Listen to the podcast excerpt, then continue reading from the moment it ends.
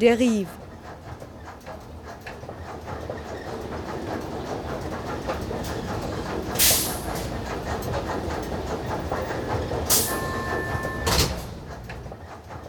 Radio für Stadtforschung. Radio Derive sendet einen Rückblick auf das kürzlich zu Ende gegangene Urbanize. Das internationale Festival für urbane Erkundungen, heuer in seiner siebten Ausgabe, fand diesmal zuerst in Hamburg und dann in Wien statt. Gemeinsam mit der Planbude wurde ein Programm auf die Beine gestellt, das nichts weniger forderte als die Neuerfindung der Stadt durch die vielen. Housing the Many lautete dann auch das Festivalmotto dieses Jahres. In dieser Sendung gewähren wir Einblicke in Vorträge, Workshops und künstlerische Interventionen. Sie machen unterschiedliche Perspektiven auf neue Beteiligungskulturen in der Stadtentwicklung sichtbar und sind stets verbunden mit der zentralen Frage, ist das urbane Leben überhaupt noch leistbar? Nadia Clement, Lisa Buchner und Theresa Schwind waren in Hamburg mit dabei. Vor Ort sprachen sie mit Sanny Beck über den von ihr angebotenen Workshop Undrawing the Line. Dabei ging es um die Produktion einer neuen Lesart der Geschichte vom Turmbau zu Babel. Die Künstlerin erzählt, wie es zum gleichnamigen Projekt in Sydney gekommen ist. Uh, so I'm part of a collective called Undrawing the Line, um, and Undrawing the Line was founded by four artists, uh, two who came to Australia as refugees and two who did not. And in that hybrid space, uh, we're seeking to challenge uh, some of the reactionary border policies that the Australian government is pursuing, and to seek to unpick the the binary that exists between the citizen and the refugee we do these large scale collaborative drawings. Um, and usually we have about uh, 15 to 20 artists who are involved in each of these drawings, um, sometimes more. We, uh, we think of a frame story. So for this particular manifestation of that experience, um, we were looking at architecture um, because obviously the housing the many is, is looking at um, how cities can be hospitable or not hospitable. Um, so we were using the story of the Tower of Babel, um, which is a, a, very famous story, I guess, about how architectural pride in the Christian version of it leads to um, the multiple languages and cultural difference. And we were really interested in this very early story that we found um, in ancient Assyria, which is pre-Christian version of the same similar story, where a very large tower is built, but actually the opposite thing happens, where cultural difference is a gift that saves humanity rather than a punishment. Um, and so for us, that was kind of interesting. Can we think of the ways in which architecture can connect to difference? And diversity. Um, so rather than trying to create the monolith, we're trying to um, allow our cities to be uh, breathing, living entities that can incorporate cultural difference and multiple um, different forms of humanity.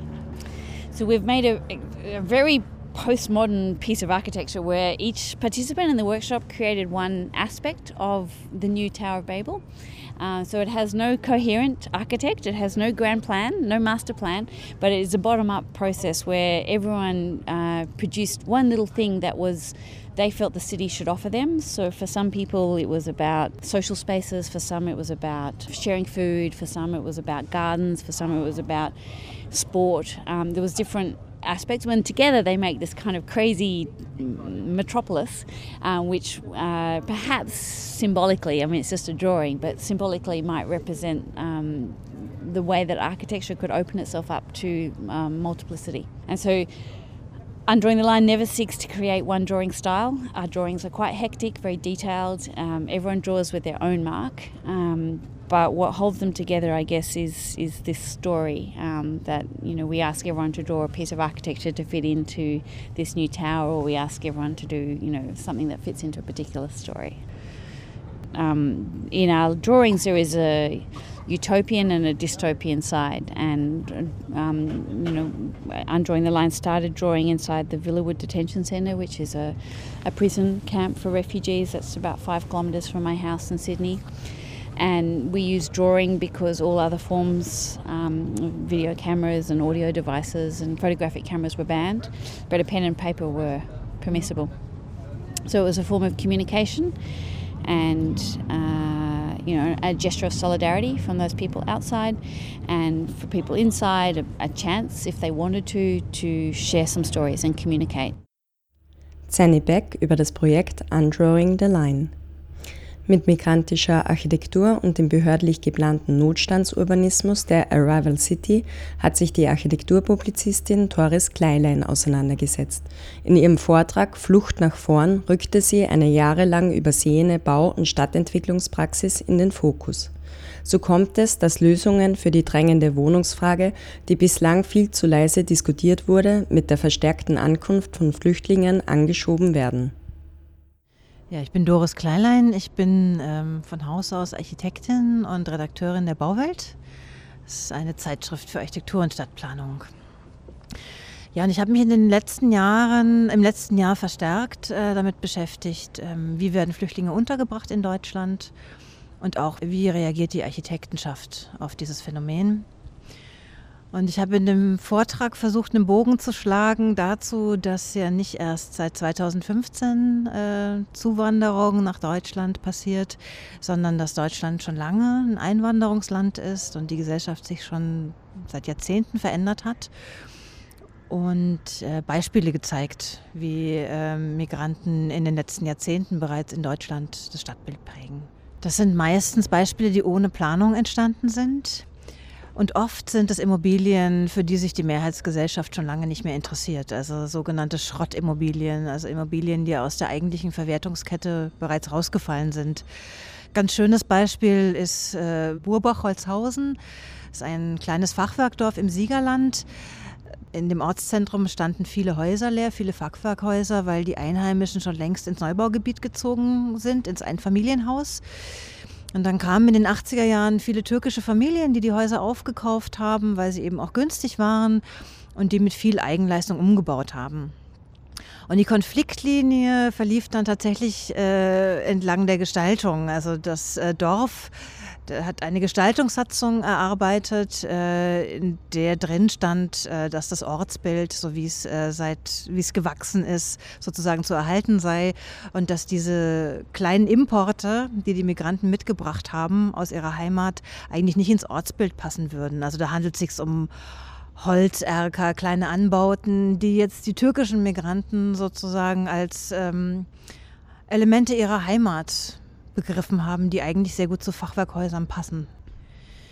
Ja, ich denke, es gibt in Deutschland, äh, es ist ja nichts Neues, äh, einen Trend zur Überplanung und zur Überregulierung in allen Bereichen. Und natürlich ist das Unterbringungssystem, ja, das Asylwesen ein sehr kompliziertes mit Vorschriften, Mindeststandards, wie lange wer wo zu bleiben hat. Also das ist das ist nicht so einfach, da neue Modelle anzubieten innerhalb des rechtlichen Rahmens. Aber ich denke, wir müssten sehr viel stärker für diejenigen, die mit Bleibeperspektive dahin kommen, dass wir sagen, wir, ähm, wir stellen Grundstücke oder Siedlungen, Leerstellen in der Stadt eigentlich zur Verfügung und entwickeln neue Modelle, zum Beispiel der Parzellierung und günstigen Verpachtung und lassen mehr Dynamik, mehr Eigendynamik zu. Ich denke, das wäre für alle Seiten äh, ein interessanter Lernprozess. Ja, momentan sieht es nicht ganz so aus. momentan sieht es so aus, dass in Deutschland die Bauwirtschaft extrem hochgefahren wird. Also es sollen 350.000 bis 400.000 Wohnungen pro Jahr neu gebaut werden. Deutschland erlebt einen enormen Zuzug. Also allein Berlin äh, hat einen Zuzug von 40.000 äh, Menschen pro Jahr. Und im Jahr 2015 waren es 80.000, die in Berlin angekommen sind. Und was passiert ist, einerseits wird die Bauwirtschaft hochgefahren. Und auf der anderen Seite, die Flüchtlingsunterbringung wird komplett getrennt behandelt. Also es gibt sehr wenige Beispiele, in denen Flüchtlingsunterbringung und sozialer Wohnungsbau zusammengedacht wird. Was ja schon mal ein erster Schritt wäre. Ist zwar keine Eigendynamik entfaltet, aber was ja schon mal ein erster Schritt wäre hin zur Integration. Im Moment äh, denke ich, dass, es, dass die Verwaltung gut dran täte, von den Initiativen, die da sind, zu lernen. In, in fast jeder größeren Stadt gibt es äh, ein größeres Projekt äh, zur Integration von Flüchtlingen. Also jetzt das Haus der Statistik in, in, in Berlin. Um nur mal ein größeres Beispiel zu nennen, da sind Ansätze da, äh, die die Verwaltung äh, eigentlich aufgreifen könnte und damit arbeiten könnte da kann, da könnte auch mehr Geld von oben fließen, ja, also da könnte auch mehr Geld vom Bund reinfließen. Ähm, also ich denke, das ist das eine. Die Verwaltung müsste viel, viel stärker mit, der, mit zivilgesellschaftlichen Organisationen zusammenarbeiten auf Augenhöhe. davon lernen, weil sich viele, viele, die ehrenamtlich arbeiten, stark professionalisiert haben. Also da ist, da ist ein Know-how da, was eigentlich die Verwaltungen ähm, benutzen könnten. Ja? Also sie müssten bereit sein, davon zu lernen. Das ist das eine. Und ich denke auch, dass zum anderen eben ganz andere Formate der Bürgerbeteiligung entwickelt werden müssen. Also dieses, der Entwurf liegt aus im Planungsamt von Berlin Buch von 16 bis 18 Uhr. und dann geht keiner hin. Also das, äh, es müssten auch, auch da kann man eigentlich wieder von, von äh, NGOs und äh, von der Zivilgesellschaft lernen, wie man andere Beteiligungsformate entwickelt. Also einfach offener werden ne, für das, was da ist. Aber es gibt eben auch eine, eine ziemlich große Aufbruchstimmung. Also ich würde fast von einer Repolitisierung sprechen unter den Architekten die plötzlich sehen, wir haben, wir können eine ganz andere Funktion innerhalb der Gesellschaft wieder wahrnehmen. Wir können eigentlich einen zentralen Beitrag leisten zu einem Thema, was im Moment alle beschäftigt, ja, Flucht und Migration nach Europa. Man muss es ja eigentlich auch ein bisschen weiter fassen. Also äh, ich habe das Gefühl, dass das ähm, eine Chance ist auch für die planende Zunft. Ähm, sich wieder selbst mehr Relevanz zu verschaffen. Also, ähm, es, der, also der Wohnungsbau ist in Deutschland in den letzten zehn Jahren eigentlich zum Luxuswohnungsbau äh, verkommen. Es wurde ja kaum mehr sozialer Wohnungsbau projektiert. Und ähm, ich denke, Architektinnen und Planerinnen ähm, haben im Moment sehr große Aufgaben, ja, die über Gestaltung hinausgehen. Und das ist natürlich spannend. Doris Kleinlein, Redakteurin für die Bauwelt und Vortragende am Urbanize 2016 über migrantische Architektur, den behördlich geplanten Notstandsurbanismus und die Flüchtlingskrise als Katalysator für neue Konzepte für das Zusammenleben. Im Artspace der Fabrik im Gängeviertel entstand während der Festivaltage eine Ausstellung mit Erkenntnissen und Beobachtungen aus den Talks und Workshops. Mit dabei waren Anna Graber und Vera Kluser aus Zürich, die zusammen mit den Festivalbesucherinnen und Besuchern ein kollektives Gruppenfoto des Hamburger Festivals fabrizierten. Wir sind hier mit dem Projekt, das heißt Momentaufnahme Hamburg. Das wird eine Mischung aus Städtemapping und Wimmelbild. Also wir fragen Leute, die hier am Festival unterwegs sind, nach ihren Lieblingsorten im öffentlichen Raum in Hamburg und ob sie sich von uns porträtieren lassen. Wir sind dann tagsüber mit der Kamera unterwegs und suchen diese Lieblingsorte und bringen die Bilder mit dahin und kolonisieren dann alles zusammen. Und es wächst im Lauf des Festivals. Es gibt dann ein differenziertes Stadtbild mit möglichst vielen Menschen, möglichst vielseitig. Und es geht eigentlich darum, das Potenzial von öffentlichen Räumen zu zeigen, im Gespräch mit Leuten, also herauszufinden, wem steht in welchem Quartier wie viel öffentlicher Raum zu und wie werden die genutzt. Was könnte anders sein? Was gäbe es noch als den Status quo? Für mich sind Leute, die im Alltag in öffentlichen Räumen unterwegs sind, sind Experten für öffentliche Räume und haben Expertenwissen auch, wie diese Räume gestaltet werden könnten. Ja, uns ist halt so genau, genau das Thema von Stadterkundung, von Innovation in Bezug auf Stadtentwicklung. Also ich finde es super spannend, hier zu sein und auch den Austausch zu finden mit anderen. Und es ist auch ein Vorteil, fremd zu sein. Oder so, wir können, wir können alles fragen wir sind unwissend und bekommen durch das ganz viel erklärt, auch Geschichten von Orten und eben all diese persönlichen Beziehungen, die Orte spannend oder lebendig machen. Anna Graber und Vera Kluser über ihr City Mapping Projekt Momentaufnahme Hamburg. Die Ergebnisse lassen sich demnächst auf der Seite www.stadtgewimmel.ch bestaunen. Ja, habt ihr schon einen Lieblingsort in Hamburg? Wir sind noch ganz kurz da. Ja, wir auch. ich würde fast sagen, die Festivalzentrale eigentlich. Nach zehn intensiven Tagen Urbanize in Hamburg zog die Festivalzentrale von der Fabrik im Gängeviertel weiter nach Wien ins Gschwandner. Auch hier sollte im Licht der wachsenden Stadt, der Wohnungskrise sowie der verschärften Flüchtlingssituation, der fortschreitenden Ökonomisierung den Marsch geblasen werden und zwar in Form eines Eröffnungsumzugs mit Tröten, Pauken und Posaunen.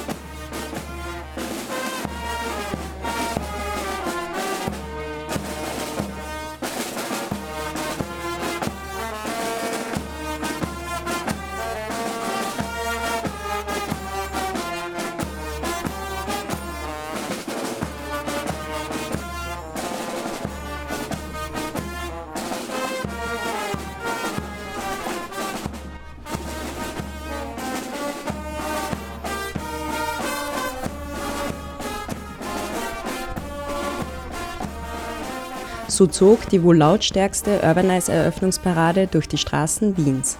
Mit dabei waren zahlreiche Musikgruppen und Initiativen, unter anderem auch das MOE, der Wiener Kunst- und Kulturverein, dem nicht weit vom Gentrifizierungshotspot Jippenplatz gelegen die Entmietung droht. Nach dem Verkauf des Gebäudes 2013 plant der nun neue Eigentümer, das Gebäude zu sanieren und die Ateliers in Luxusapartments umzubauen. Ausgehend von der nervtötenden Erfahrung im Kampf ums Bleiben dürfen, hat der Verein ein Theatergehen konzipiert, das zwischen Farbbomben und Aktenordnern zu Subjektivierungsprozessen einlädt. An einem Zwischenstopp des Umzugs wurde den Festivalbesucherinnen und Besuchern ein Vorgeschmack geboten.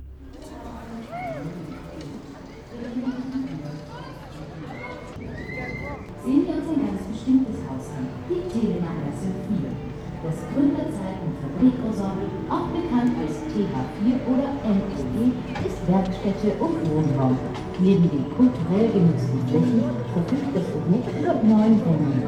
Leben und Arbeiten unter einem Dach und das für schlappe 870.000 Euro. Erwerben Sie Bezirksgeschichte, Wohnhaus und Kulturbetrieb in einem. TH4. Hier beginnen Sie nicht bei mir. Am Donnerstag, den 13. Oktober um 16 Uhr und 17.30 Uhr und am Samstag, den 15. Oktober um 20 Uhr. Gerne vereinbaren wir auch ein verbindliches Beratungsgespräch. Wir haben die Antworten. Reden Sie mit uns.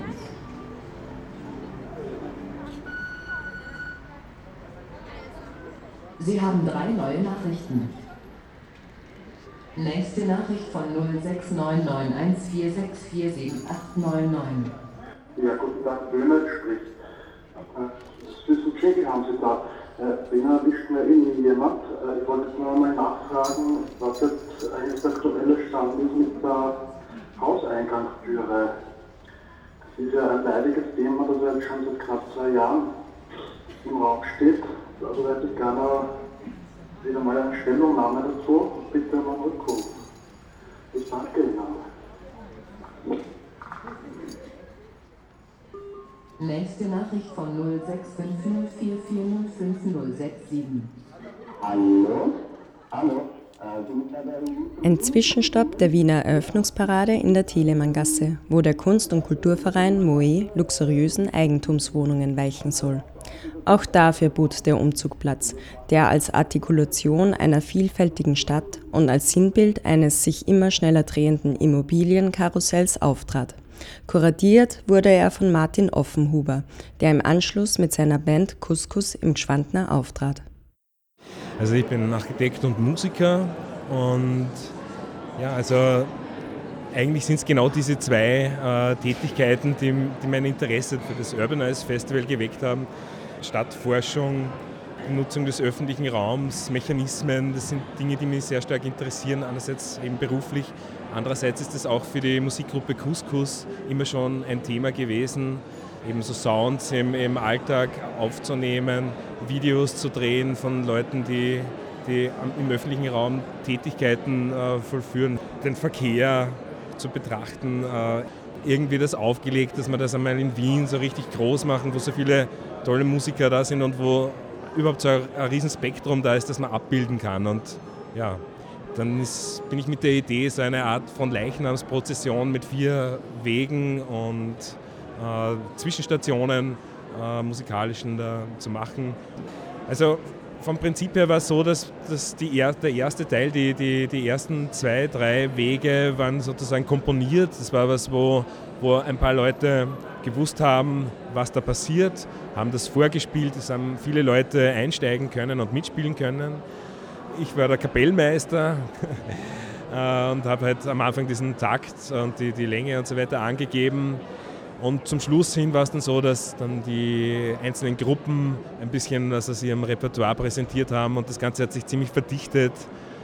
Wir haben da jetzt ziemlich viele Gruppen äh, gemeinsam gehabt. Also zum Beispiel äh, die Steakhouse Horns äh, mit Blechmusikern aus verschiedenen Ländern, äh, die Musikarbeiterkapelle, den Brunnenchor der Brunnenpassage, äh, die, die syrische Pfadfinderband Mor Ephraim war auch großartig, die haben da einige Lieder gespielt äh, und haben sich da auf dieses Experiment eingelassen. der eigentlich hat der Umzug ja auch so eine Riesentradition, äh, gerade um, um Dinge auszudrücken, also wo, wo niederschwellig viele Leute mitmachen können und sich zeigen können im öffentlichen Raum.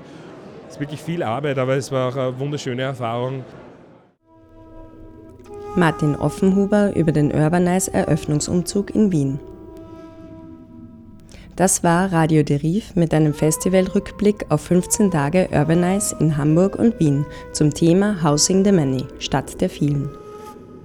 Weitere Informationen auf www.urbanize.at. Zum Abschluss einen Auszug aus Putty Carrells Mix New Hamburg, Arrival City. Bis zum nächsten Mal.